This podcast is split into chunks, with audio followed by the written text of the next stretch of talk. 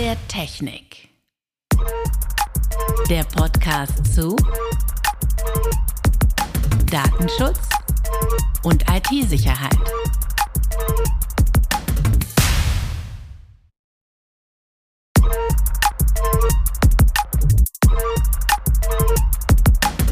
Herzlich willkommen zu Stand der Technik, dem Podcast von Sekedare und Heuking. Wir sprechen über Datenschutz und IT-Sicherheit. In dieser Folge geht es um den Stand der Technik. Was bedeutet der Begriff aus juristischer Sicht und wofür ist er relevant? Wie definiert man ihn und wovon ist er abzugrenzen? Und welche Schutzmaßnahmen sollten Unternehmen in der Praxis ergreifen? Licht ins Dunkel bringen Manuel Poncha, Rechtsanwalt für IT-Sicherheits- und Datenschutzrecht bei der Kanzlei Heuking und Daniel Wasser, Geschäftsführer der Secondary GmbH, Experte für Cybersicherheit, Datenschutz und Compliance. Ja, herzlich willkommen zur zweiten Runde unseres Podcasts Stand der Technik. Heute mit äh, Manuel von der Kanzlei Heuking. Hallo Daniel. Wir wollen äh, sprechen zum Thema Stand der Technik. Was ist das? Ähm, Manuel, fang doch mal direkt an und äh, was ist der Stand der Technik? Der Begriff Stand der Technik taucht im deutschen Recht seit ja, mehreren Jahrzehnten schon auf. Also es gibt Entscheidungen aus den 70er Jahren vom Bundesverfassungsgericht, in dem schon über die Frage, was ist Stand der Technik, äh, entschieden wurde. Eine Kernentscheidung in dem Zusammenhang äh, war die, man nennt sie Kalka-Entscheidung damals. Da ging es in der Sache darum, welche Anforderungen an Betreiber von, ähm, von Kernkraftwerken gestellt werden können, weil in dem Gesetz damals stand, dass man eben dem Stand der Technik entsprechende Maßnahmen berücksichtigen muss. Und in der Entscheidung ist dann das Bundesverfassungsgericht hingegangen und hat eben drei Kategorien von ähm, Maßnahmen definiert, die bis heute in etwas abgewandelter Form, aber zumindest in der Grundidee so immer noch auftauchen. Also es war damals der Stand der Technik als Kernbegriff, der war nach unten hin abzugrenzen von anerkannten Regeln der Technik und nach oben hin abzugrenzen von Stand der Wissenschaft. Und damals hieß es noch Technik, heute nennt man Stand der Wissenschaft und Forschung. Das sind so die drei Kernbereiche, in denen man IT-Sicherheitsmaßnahmen mittlerweile unterscheidet. Stand der Technik, den definiert man typischerweise als letztlich das Beste, was man am Markt bekommt in einem bestimmten Bereich. Also wenn ich mir bestimmte IT-Sicherheitsmaßnahme angucke, völlig egal ob technisch oder organisatorisch, das Beste, was ich in diesem Bereich bekomme am Markt, das ist der Stand der Technik. Demgegenüber ist der, äh, ist der Begriff anerkannte Regeln der Technik, der bezieht sich eher auf ja, letztlich bekannte und bewährte Maßnahmen, so könnte man das grob umschreiben. Also all das, was es am Markt gibt, was auch letztlich funktioniert, aber was nicht mehr State of the Art, was nicht mehr das Neueste in dem jeweiligen Bereich oder das Beste in dem jeweiligen Bereich ist. Und demgegenüber ist dann Stand der Wissenschaft und Forschung das, was man letztlich in der Entwicklungsphase gerade noch hat. Ja? Also die Punkte, die man so am Markt noch nicht bekommt oder Maßnahmen, die man am Markt noch nicht bekommt, die aber trotzdem schon existieren, nur eben noch nicht marktreif sind. Und das sind so die drei Grundbegriffe, in denen man das unterscheidet. Was noch ein wesentlicher Punkt dabei ist, es gibt verschiedene Gesetze, in denen heute immer noch der Begriff Stand der Technik benutzt wird, aus denen der folgt, immer mit unterschiedlichen Kern Bereichen, immer mit unterschiedlichen Ideen dahinter, warum der benutzt wird, immer auch mit letztlich unterschiedlichen Maßstäben, die angesetzt werden an den jeweiligen Adressaten des Gesetzes. Das reicht erstmal, ich glaube, für eine kurze rechtliche Einordnung. Vielleicht kannst du uns mal erklären, wo der Begriff denn in der Praxis benutzt wird, im IT-Bereich. Gut, ich beschäftige mich ja mit IT-Sicherheit und ähm, in der Funktion machen wir ähm, bei der häufig Soll-Ist-Abgleiche. Der Begriff Soll-Ist-Abgleich wird äh, im IT-Grundschutz benutzt. Ähm, das heißt, dass man schaut, wie eine Organisation aufgestellt ist versus wie sie vielleicht aufgestellt sein könnte mit ihrer technischen Absicherung von Assets. Und ähm, im Rahmen dessen äh, werden also zuerst Assets erfasst, beispielsweise äh, Server, äh, Gebäude, Räume, ähm, und dann wird geschaut, wie hoch ihr Schutzbedarf ist. In der Regel hängt der an den jeweiligen Daten, die damit verarbeitet werden. Ähm, und da gibt es natürlich verschiedene Gründe, warum der Schutzbedarf hoch, mittel oder niedrig sein könnte. Das eine ist, der Geschäftsbetrieb würde stehen, wenn das nicht verfügbar ist äh, oder ähm, äh, verschlüsselt zum Beispiel. Äh, oder äh, bei einem Datendiebstahl vielleicht äh, Datenschutzaspekte und mhm. Strafen äh, im Raum stehen. Und ähm, in dieser, in dieser Folge wird also dann geschaut, wie, wie hoch ist der Schutzbedarf des jeweiligen Assets. Und dann gibt es im, äh, zum Beispiel im Grundschutz, aber es gibt auch andere Normen dafür, ähm, äh, beispielsweise äh, amerikanische NIST, ähm, es gibt in, im Banken- und Versicherungsbereich die BAIT, die VIT. Und das heißt, ich muss dann schauen, welche, welchen Schutzbedarf oder welche Maßnahmen entsprechend des Schutzbedarfs muss ich ähm, an, anwenden auf das jeweilige Asset. Ja? Und das ist immer abhängig von dem Risiko. Das heißt, ich muss nicht auf alle Assets den höchsten, äh, die höchsten Maßnahmen anwenden, sondern ich muss dann abwägen, inwieweit kann ich das umsetzen. Und diese, diese, dieser Mechanismus, der liefert nachher im Prinzip den Stand der Technik, der auf das jeweilige Asset, sprich an Absicherungsmaßnahmen anzuwenden ist. Die müssen dann geschaut werden, was gibt es dort. Ja, und das schlägt dann beispielsweise der, äh, das, wie gesagt, der IT-Grundschutz gibt da Hilfestellung.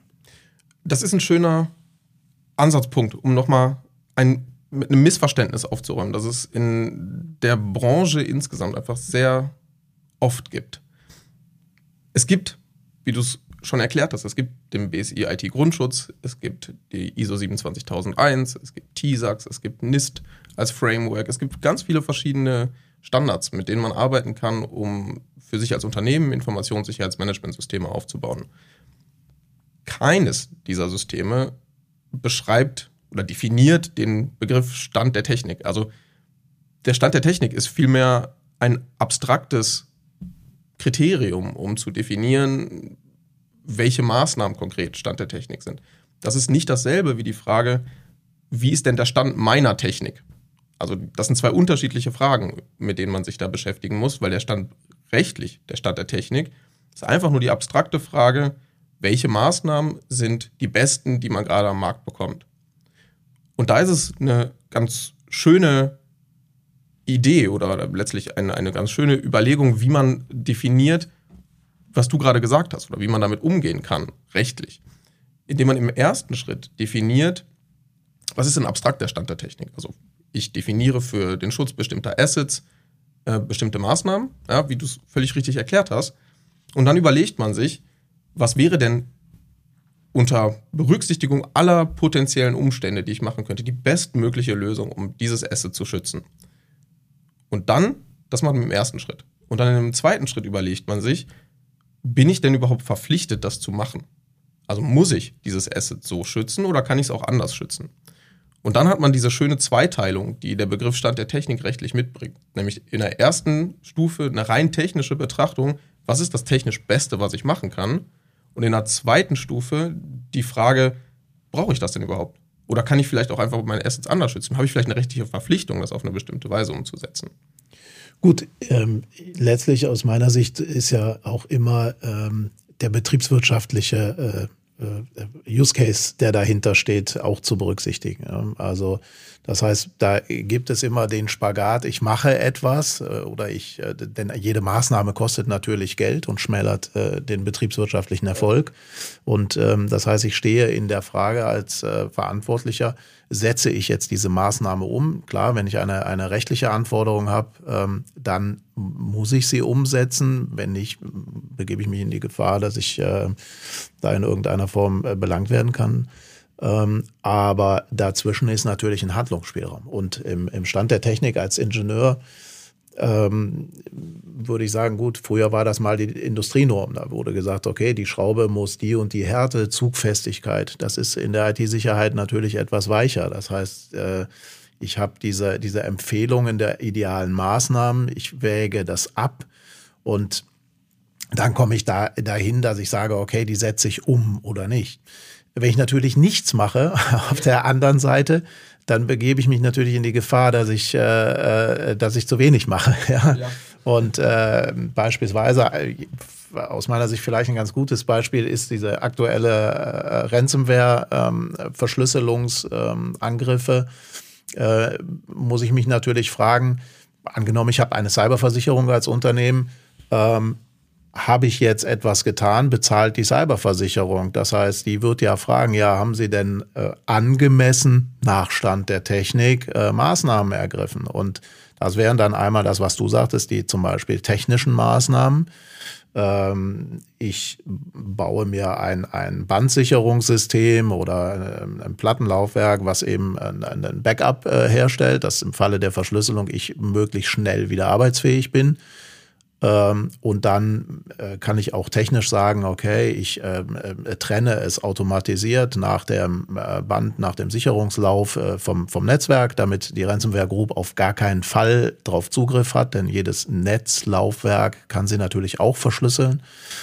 Das wäre die technische Seite.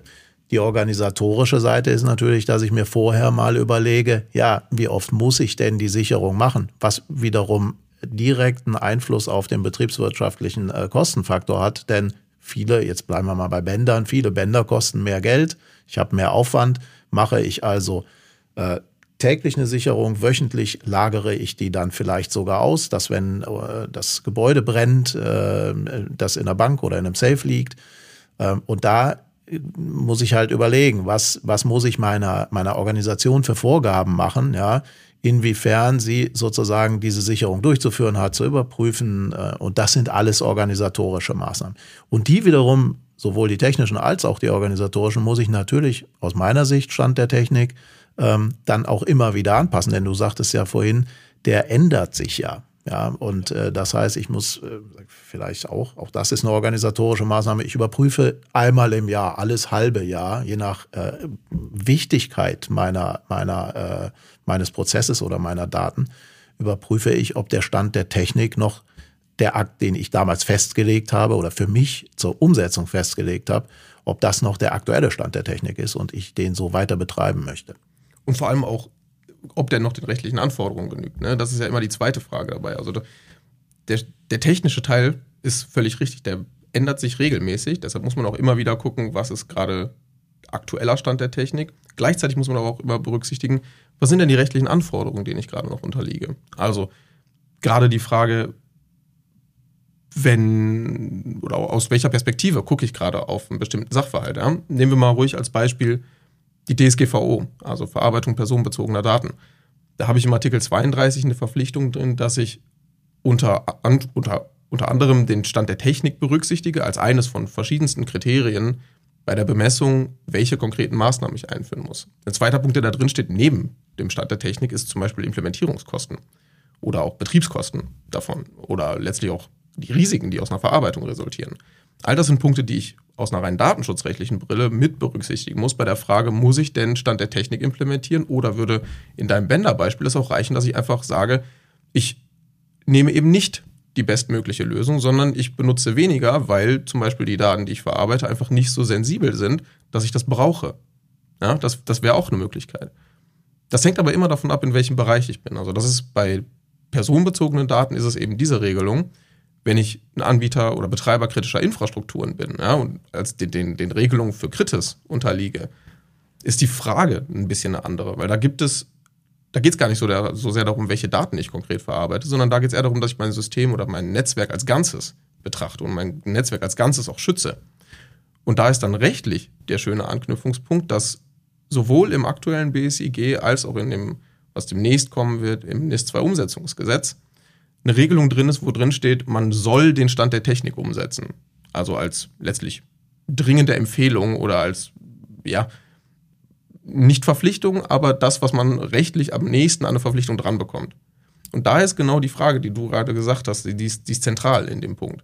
Weil letztlich geht es immer darum, wie teuer muss ich bestimmte Maßnahmen werden lassen, wie, wie sehr bin ich verpflichtet, bestimmte teure Maßnahmen umzusetzen oder inwiefern kann ich vielleicht doch überlegen, nicht die teuerste, beste Lösung am Markt zu nehmen, sondern vielleicht eine günstigere, die aus betriebswirtschaftlicher Sicht einfach sinnvoller für mein Unternehmen und für den konkreten Use Case ist.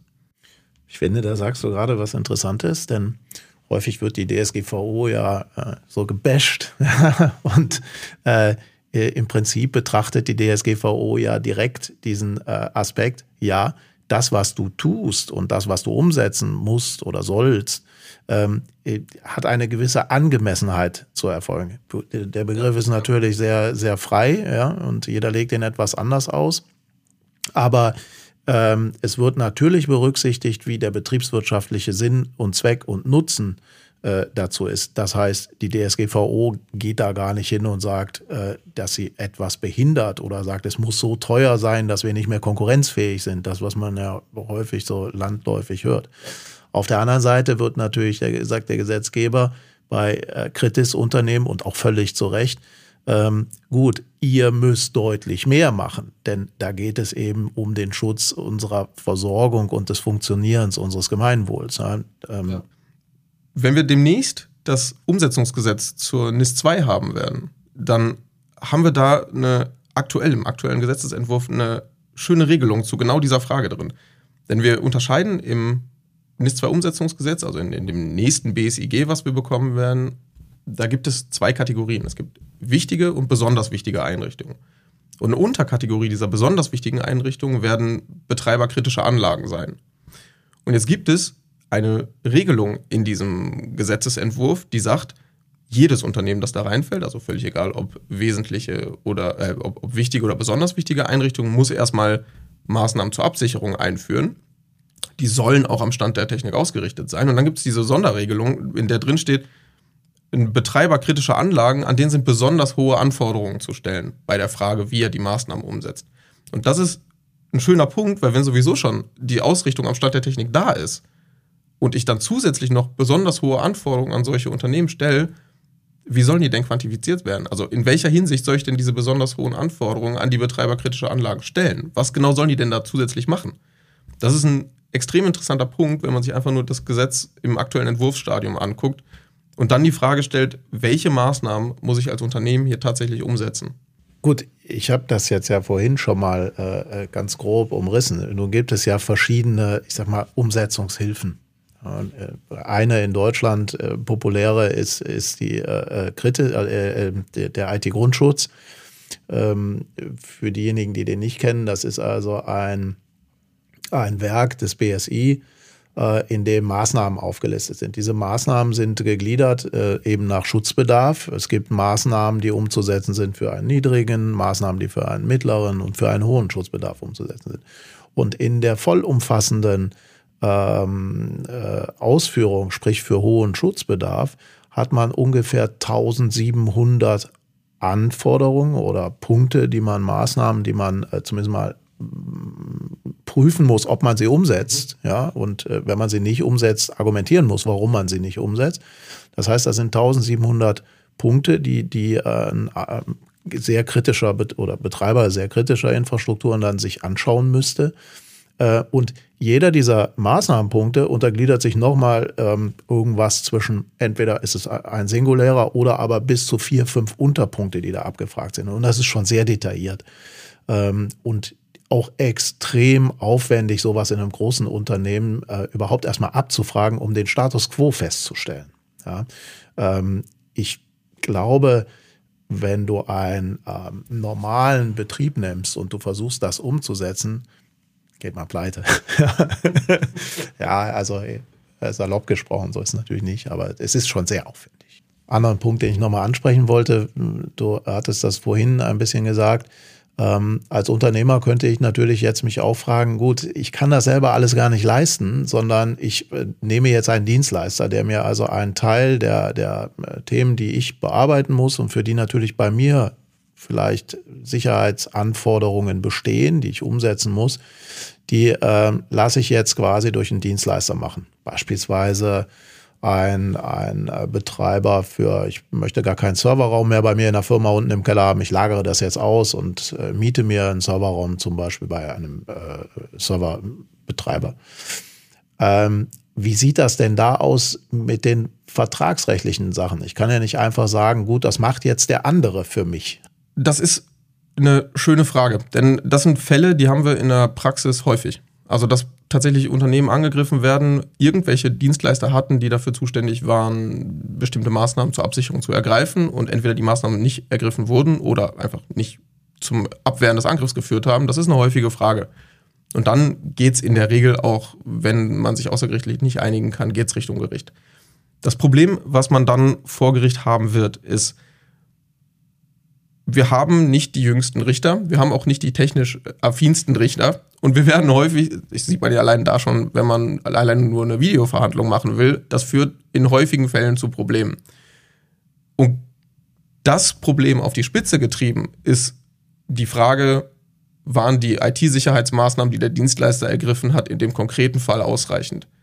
Diese Frage wird realistisch kein Richter in Deutschland selbst beantworten. Da wird man sich immer die Hilfe von irgendeinem Gutachter einholen, man wird einen Sachverständigen beauftragen, der die Frage beantworten muss. Was jetzt, das ist dann das nächste Problem daran, was jetzt der im ersten Schritt überhaupt der Richter fragt, das ist schon ein Problem. Und dann ist das zweite Problem, was antwortet der Sachverständige darauf? Denn die Sachverhalte sind in der Regel nicht so, dass man einfach nur sagen kann, war diese Maßnahme hier Stand der Technik, ja oder nein? Und an der, anhand der Antwort kann man bewerten, was jetzt hier konkret äh, oder wer schuld ist daran, dass zum Beispiel ein Ransomware-Angriff passieren konnte und das Ausmaß hatte, was er dann konkret hatte. Sondern es ist viel eher so, dass es ein Bündel verschiedener Punkte ist, die dazu geführt haben, dass der Angriff da war, sodass auch ein Gutachter oder ein Sachverständiger, der sich mit dieser Frage beschäftigen muss, eine komplexe Sachverhalt oder eine komplexe Thematik vor sich hat. Und deshalb ist es realistisch in vielen Fällen so, dass auch der Gutachter nicht abschließend sagen kann, ja, diese Maßnahme hier entsprach Stand der Technik, ja, diese Maßnahme musste genau so eingeführt werden, sondern es ist mindestens ebenso realistisch, dass der Gutachter sagt, kann ich gar nicht sagen. Also ob jetzt diese Maßnahme hier Stand der Technik entsprach, wenn die einfach ein marktführender Anbieter von irgendeinem Tool, äh, die, die bereitgestellt hat, man die implementiert hat und die einfach eine gute Lösung war, ja, aber die einfach im Einzelfall trotzdem nicht funktioniert hat. Da dann sagen zu können, das hier war Stand der Technik, das ist das, was, gerecht, äh, was gefordert war vom entweder Vertrag, über den ich beauftragt wurde, oder vielleicht auch einfach, weil ich Stand der Technik berücksichtigen soll als Kritisanbieter. Die Maßnahmen, die dann da konkret eingeführt wurden, dazu sagen, der Umstand, dass ich nicht Stand der Technik berücksichtigt habe, führt konkret zu dem Schaden, ist einfach aus sowohl Sachverhaltssicht als auch aus rechtlicher Sicht so komplex, dass man einfach nicht davon ausgehen sollte, dass es eine einfache Lösung dafür gibt. Es kann im im Gegenteil, es kann einfach, der eine Gutachter kann es so auslegen, der andere kann es so auslegen. Und dadurch ist man auch in dieser Frage letztlich immer bei dem Problem, ich weiß schlicht nicht, wie das Verfahren ausgehen wird. Und auch das ist wieder ein Grund, warum man umso konkreter oder je konkreter man die, die vertraglichen Regelungen festzurren kann und je konkreter man regeln kann, was soll konkret gemacht werden, umso einfacher ist es am Ende auch sagen zu können, der Dienstleister hat einen Fehler gemacht und der Schaden, der mir entstanden ist, der ist konkret darauf zurückzuführen, dass der Dienstleister diese konkret vereinbarte Leistung nicht erbracht hat. Bedeutet durchaus, dass ich bei der Vertragsgestaltung schon viel technische Expertise reinbrauche. Ja. Bedeutet aus meiner Sicht für Verantwortliche auch, dass sie ähm, kontrollieren müssen, letztlich selber kontrollieren müssen, zum Beispiel Pentests äh, gegen äh, oder mit den, äh, mit den Dienstleistern ähm, und auch die technische Umsetzung tatsächlich kontrollieren, um sicherzugehen, dass äh, am besten der, der Cybervorfall gar nicht erst passiert äh, und wenn er passiert, ähm, äh, zumindest für eine rechtliche Verlagerung Richtung Versicherung zum Beispiel, ähm, nachweisbar ist, okay, wir haben uns da bestmöglich drum gekümmert. Ja. Wenn es denn sehr kritische Daten sind. Ja. Genau. Ähm, das ist natürlich heute bei so einem Cybervorfall, selbst bei vermeintlich nicht ganz so kritischen Daten. Der Geschäftsbetrieb steht einfach, weil einfach alles zugemacht wird. Ja. Ja. Und ich meine, am Ende da ist ja auch wieder der Punkt, kein Unternehmen wird realistisch hingehen und einfach nur sagen, ich brauche jetzt, ganz abstrakt, ich brauche jetzt DDoS Protection. Oder ich brauche jetzt irgendwie ein Tool, ein, ein SIEM. So. Viel eher ist es ja so, man sieht jede einzelne dieser Maßnahmen im Kontext vom ISMS. Und man baut einfach gerade ein ISMS auf und dann sieht man, okay, als Teil von meinem ISMS, wenn ich BSI Grundschutz umsetzen will, ISO 27001 umsetzen will. Teil dieser Maßnahmen, die ich brauche, ist eben ein SIEM oder ist eben eine DDoS Protection oder ist eben ein Konzept für was auch immer. Und immer wenn man dann gerade dabei ist, dann wird man typischerweise ohnehin entweder mit einer sehr, sehr guten IT-Abteilung bei sich arbeiten oder mit einer sehr guten Compliance-Abteilung oder eben mit einem externen Berater. Und dann ist genau der Punkt, den du angesprochen hast. Das ist dann genau der Zentrale dabei. Man wird dann am Ende hingehen müssen und man wird überlegen, brauche ich jetzt zusätzlich zu meinem IT-Berater auch noch einen Anwalt, der mir die Verträge aufsetzt mit den Dienstleistern. Und das ist dann genau diese, diese Schnittstelle, die du gerade angesprochen hast. Man wird den Juristen brauchen, ob es eigene Rechtsabteilung oder extern ist, ist erstmal egal, aber man wird auf jeden Fall einen Juristen brauchen, der das auch so umsetzen kann, dass das im Vertrag steht, was ich haben will. Man braucht aber genauso den ITler, der hingeht und sagt, wir wollen konkret, dass der Dienstleister ABC macht. Und dann ist es das Zusammenspiel dieser beiden Personen oder Abteilungen, das wichtig ist, um einfach einen Vertrag am Ende zu haben, der konkret das wiedergibt, was man eigentlich haben will. Erstmal vielen Dank. Was sagen wir zusammenfassend für, für, die, für die Praxis? Stand der Technik ist ein Kernbegriff im IT-Sicherheitsrecht bei uns. Es gibt verschiedene Möglichkeiten, wie man überlegen kann oder wie man auch prüfen kann, sind die Maßnahmen, die ich konkret einführe, entsprechend dem Stand der Technik, wo man sich immer Gedanken machen muss, brauche ich es überhaupt? Muss ich Maßnahmen einführen, die in voller Länge dem Stand der Technik entsprechen? Es gibt eine ganze Menge Möglichkeiten, wie man sich, auch wenn man den Stand der Technik vielleicht nicht eins zu eins umsetzt, wie man sich so aufstellt, dass man zertifizierungsfähig oder dass man einfach eine sinnvolle IT-Sicherheit im Unternehmen hat. BSI-Grundschutz, äh, ISO 27001, die Handreichung von Teletrust zum, äh, zum Stand der Technik, wo man eben konkrete Einzelmaßnahmen bekommt, die jetzt aktuell dem Stand der Technik entsprechen, zumindest nach dem Teletrust. Und das sind einfach viele verschiedene Maßnahmen, mit denen man schön überlegen kann und viele Hilfen, mit denen man bewerten kann, was man denn braucht. Und ich denke, das ist gerade für Unternehmen, die überlegen, wie verbessere ich meine IT-Sicherheit, was mache ich, um besser geschützt zu sein gegen Angriffe und gleichzeitig, wie bekomme ich es hin, dass das sich wirtschaftlich in Grenzen hält. Das sind einfach schöne Methoden, um das zu ermitteln. Also Stand der Technik für Verantwortliche wichtig, zumindest ob man ihn umsetzt oder nicht, aber zu entscheiden, ich, was ich tue und zu sagen, ich habe mir das angeschaut, hilft auf jeden Fall hinsichtlich der Haftungsfrage, vielleicht auch bei einem Cyberangriff gegenüber der Versicherung. Das heißt, ich habe mir das überlegt. Ja. Ähm, der zweite Punkt äh, zusammenfassend wäre, ich kann die Verantwortung nicht einfach an einen Dritten übergeben. Das kann ich schon, aber ich muss äh, auch dort den Stand der Technik definieren oder die Anforderungen mitteilen und auch kontrollieren. Vertragsgestaltung ist noch ein schöner Punkt. Man sollte, wenn man sich, egal in welchem Bereich, IT-Dienstleister sucht, man sollte gucken, dass man eben nicht diese allgemeine Platzhalterregelung einfügt und sagt, der Dienstleister muss den Stand der Technik einhalten, sondern man soll sich konkret Gedanken machen, was soll der konkret machen, was sind die Leistungen, die der Dienstleister erbringen soll und welche Punkte dabei bei der Leistungserbringung sind für mich so wesentlich, dass ich von meinem Dienstleister verlange, da den Stand der Technik zu berücksichtigen. Und in welchen reicht es vielleicht, wenn man anerkannte Regeln der Technik berücksichtigt oder irgendwas, was am Markt einfach etabliert ist oder vielleicht einfach nur sinnvoll ist. Und betriebswirtschaftlich äh, quasi zu genau. der Anforderung passt. Und dann vielleicht noch als letzten Punkt, äh, regelmäßig kontrollieren. Ähm, der Stand der Technik geht weiter, entwickelt sich. Ja. Und äh, das, was ich vor zehn Jahren bei mir eingesetzt habe, ist vielleicht nicht mehr das, was heute gültig ist. Manuel, vielen Dank. Äh, ich freue mich auf die nächste Runde. Ich auch. Vielen Dank fürs Zuhören. Ähm, ich würde mich freuen, wenn wir uns das nächste Mal sehen. Und natürlich abonniert den Kanal, äh, liked uns äh, und, ähm, und vor allen Dingen empfehlt uns ähm, zum Thema Datenschutz. Stand der Technik.